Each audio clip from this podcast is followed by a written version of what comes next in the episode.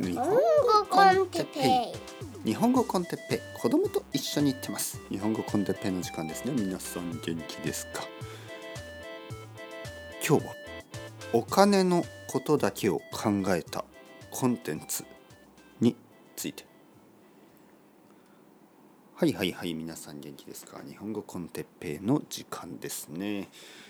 えー、今日は悪くない。はい悪くないです。えー、どちらかといえばいいですね。はい、いい気持ちですね。えー、どうして？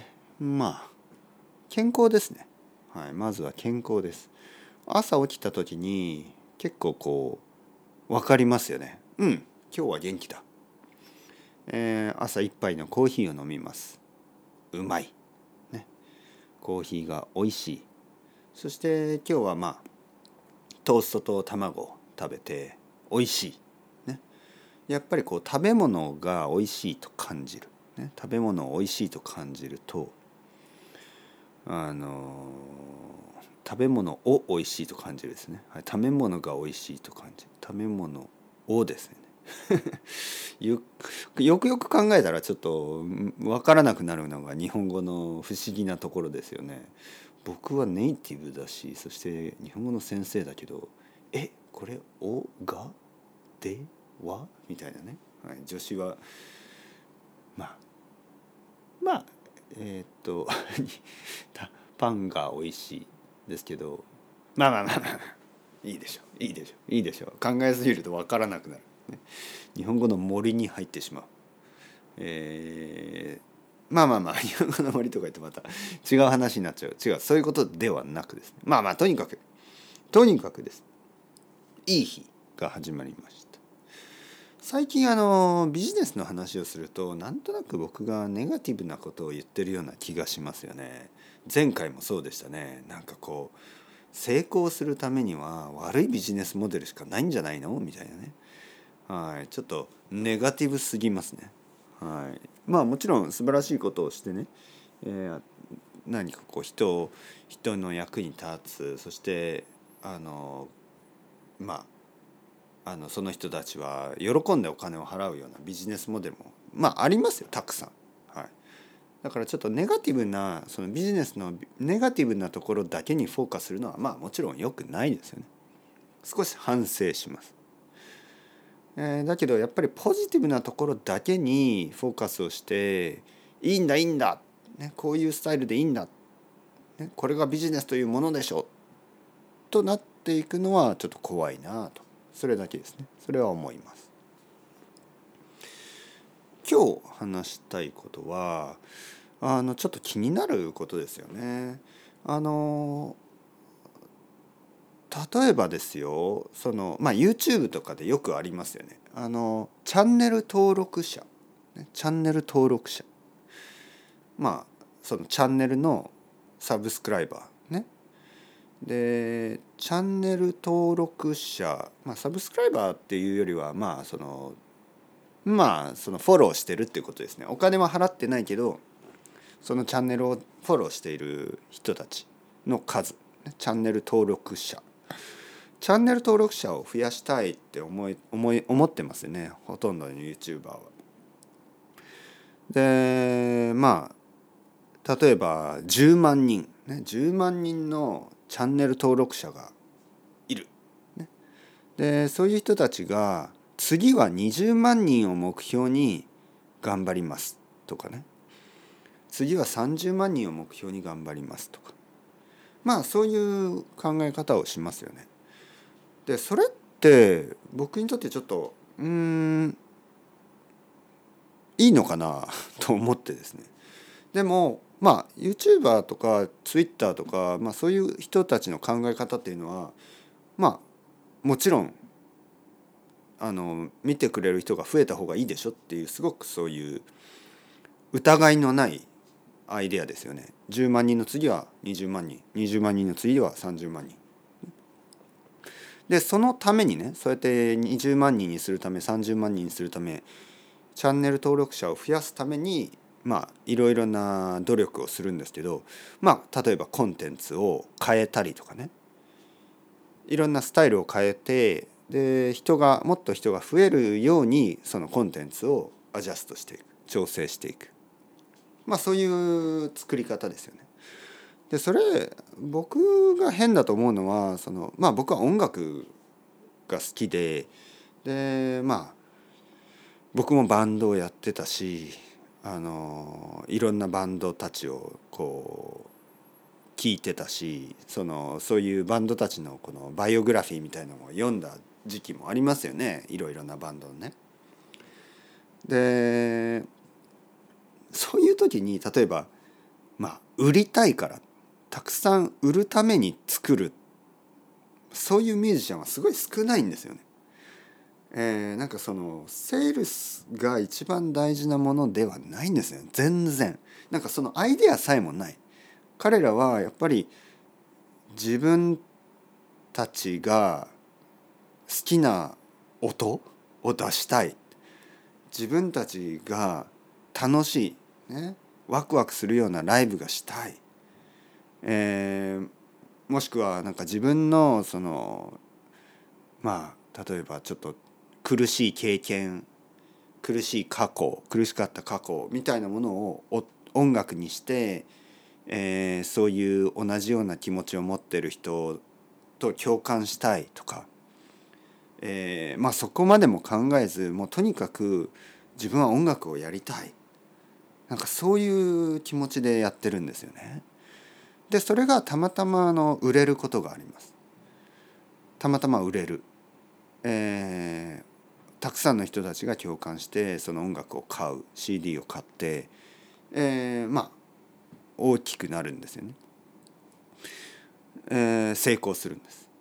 そうすると、まあ、レコード会社の人たちはあの次のアルバムはもっと売れるようにしたいと思いますよね。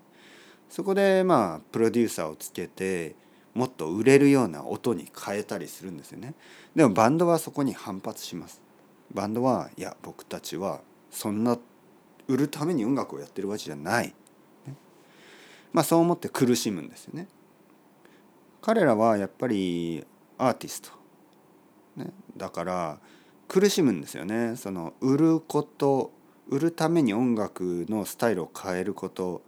そして自分たちやファン昔からのファンたちのためにまあもっとクリエイティブなあの気持ちで作る音楽を作ることまあそのその間で悩むんですよねそのビジネスとクリエイティビティまあそこが同じになれば一番いいんですけどなかなか難しいですよね。たくさんの人にあのたくさんの人が好きになるものっていうのは大抵質としてはやや下がります。とても下がるわけじゃないけどやや下がる。やっぱり分かりやすいアプローチをするしかないですからね。えー、まあたくさんの人に分かる、ねえー、ためにはやっぱり分かりやすいものにしなければいけない。で分かりやすいものにするってことはまあいろいろな制限が入りますよね。例えばうるさすぎないとかあの早すぎないとか遅すぎないとかあるんですよねその音楽だとこれぐらいのペースがテンポがちょうどいいとか音のいろいろなバランスとか、まあ、あと歌が好きな人が多いので歌をちょっと大きくする、ね、でギターの音は少し小さくする、えー、ドラムの音は少し小さくする。まあ基本的にあの楽器の音は全部ちょっと小さくしてボーカルの音をちょっと上げるんですね。でボーカルの音もまあ生のねこう音じゃなくて少しこういろいろなエフェクターを入れて聴きやすくするとかね。コーラスもたくさん入れたりとかまあバイオリンとかそういう音も入れたりとかね。いろんなオーケストラを入れたりとか。まあいろいろなことをするんですよね。そして曲の長さも長すぎないようにね。短すぎないように3分ぐらいのあの長さにして。まあいろいろですよね。いろいろ歌詞とかもそうですね。なんか暗い歌詞じゃなくてちょっとまあ少しだけ明るい希望のあるような歌詞にしたりまあ日本ではね日本ではそっちの方がいいですからまあ逆に例えばヒップホップとかだとちょっと必要以上に暴力的にしたりとかねそうすることによってまあちょっとこういわゆるコントロバーシャルちょっとこう議論が起こるでしょ。でそうするとまたヒットするとかね、え、なんかこういうことも聞いたことありますね。あるラッパーがねラッパーが新しいアルバムを出す時にわざとこのなんかこうマリファナを吸ってその捕まったりとかね警察に逮捕されたり、まあ、そうすることによってセールスが上がるみたいな。もうなんだこれはと思いましたよね。何なんだと。セールスが本当に一番大事でそれ以外はなんかこうそのためだったら何でもするみたいなね。でそそういうのがまあ全てのラッパーがそうじゃない。もちろんそうじゃないです。そういうケースが一つ二つあったっていうだけで。しかもそのモチベーションもよく分かりません。そういう話を誰かに聞いただけですから。それはあの本当じゃないかもしれないですけど。とにかくねとにかくですよ。あの音楽というのはやっぱりそういうためにやるセールスのためにやるものじゃないでしょ。そもそも。でもまあ YouTube とか、まあ、ポッドキャストもそうかもしれないけど増やしたい、ね、人を増やしたい、まあ、いわゆるお金をもっと欲しい。ね、そのためにコンテンツの方を変える。でこういうなんかマーケティングオリエンティッドみたいなアイディアっていうのは僕はちょっと逆効果なんじゃないのと思うんですよね。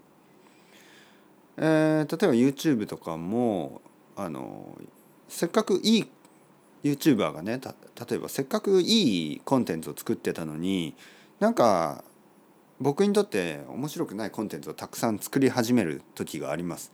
でそのたくさんの面白くないコンテンツたちは実はたくさんの人が好きなんですよね。でまあ YouTuber としては成功します。だけど あなたいつまでこんなことやってますか？僕は思いますね。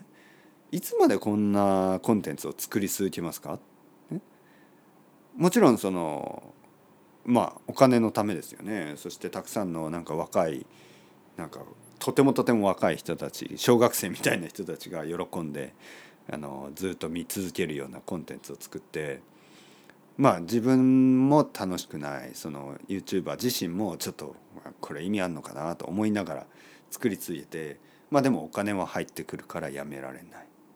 ね、なんかこうなんていうかな。